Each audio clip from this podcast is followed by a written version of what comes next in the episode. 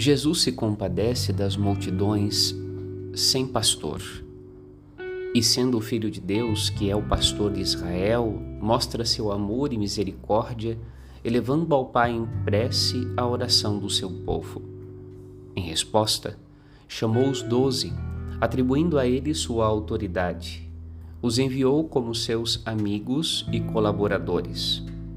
Deus, em seu amor, não se basta a si mesmo, quer partilhar tudo com os seus gratuitamente e ensina seus discípulos a fazer o mesmo, nunca se bastando a si mesmos, mas sempre chamando outros a formar esta família de serviço e dedicação que caminha pela salvação, livres do mal.